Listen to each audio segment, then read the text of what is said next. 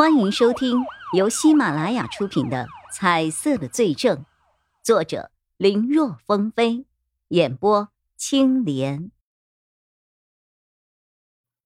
不过，调查案件从来就不是一帆风顺、轻轻松松的。他在派出所负责案子的时候，也有很多时间所做的调查都是无用功。但是，也就是通过那些看起来没有意义的调查。作为一个筛子，才能够筛出真正有价值的线索。对于刑警而言，没有什么是浪费时间的，所做的一切努力都是为了能够缩短和凶手的距离。叶一辉现在只是有些担心，要是真没有发现什么，那他又如何能够有立功的表现呢？没有功劳。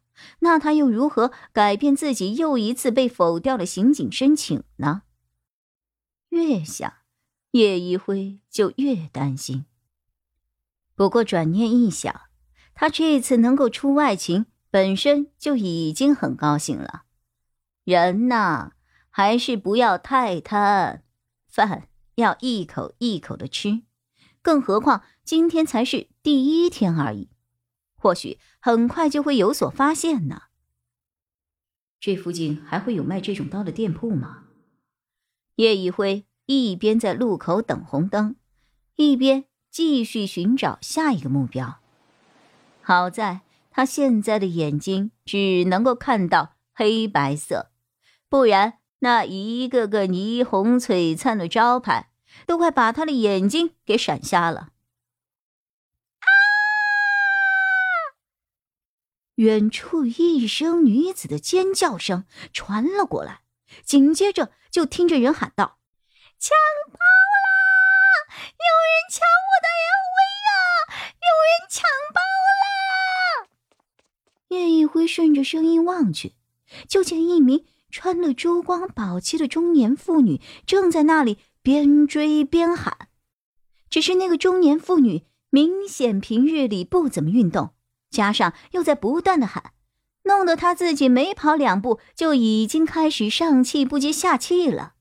眼看距离那个抢他包的人越来越远，中年妇女是气得破口大骂：“都别给我多管闲事啊！我手里的刀可不长眼，你们谁敢来？”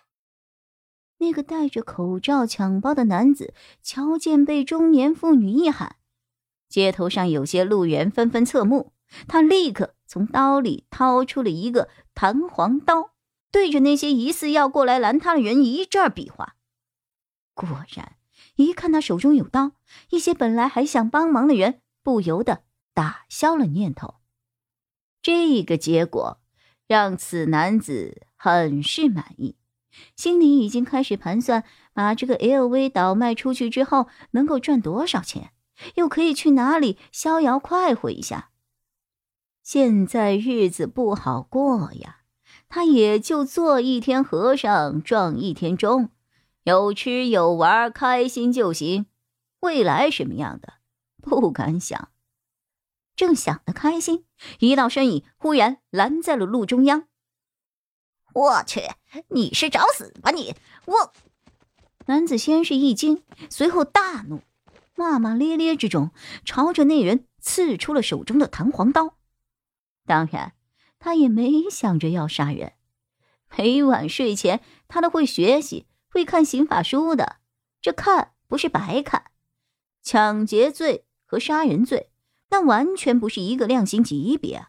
他可不傻，他这么做就是想吓退那些想着见义勇为、挡他财路的家伙。可不曾想，来人不光没有被他的举动给吓退。反倒还伸手过来抓住了他的右手腕，男子惊讶之余正待反抗，却已经为时已晚。等他反应过来的时候，人已经被那人压倒在地，刀子掉落在了一旁了。这下男子彻底恼了，他丢掉了刚抢来的包，用没有被擒住的左手玩命的朝压在他身后的人身上挠去。老实点我是警察，再乱动，再乱动，你就是抗拒抓捕了。男子一听，抓他的不是自己以为的那种见义勇为的人，而是一名警察。再加上自己怎么挣扎都没有办法摆脱，渐渐的，他失去了反抗之心。叶一辉见状，才腾出手来把人给铐了。哎呀，警察！警察厉害呀！鼓掌！真是厉害呀！不知何时，叶一辉周围已经聚集了不少人，看到他把男子给铐住了，都发出了一声惊叹。随后，也不知道是谁带头，竟然大家鼓起了掌。叶一辉还是第一次遇到这样的情况，弄得他一时间有些不知道如何应对。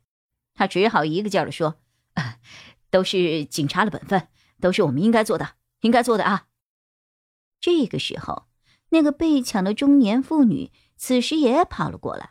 对叶一辉又是一阵感谢，又是一阵表扬。怎么回事啊？正当叶一辉有些不知道该如何处理民众的热情时，有两名骑着摩托车的巡警发现了这边的情况，赶了过来。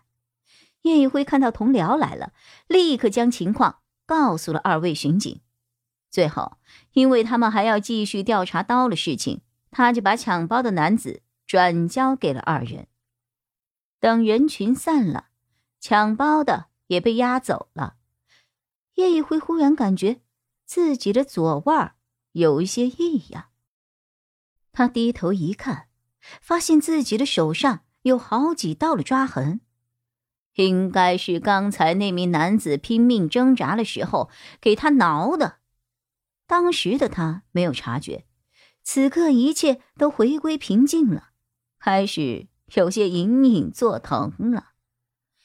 叶一辉看了一眼，没有办法去在意，这种伤对于警察而言算不上什么。以防万一，还是处理一下比较好。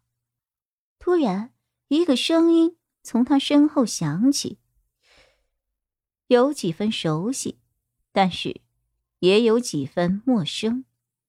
叶一辉回头一看，发现是自从白天分开之后就再也没有见到过的钟离野。不知道什么时候，他出现在了自己的身后，而自己竟然一点感觉也没有。本集播讲完毕，感谢收听，更多精彩内容，请在喜马拉雅搜索“青莲嘚不嘚”。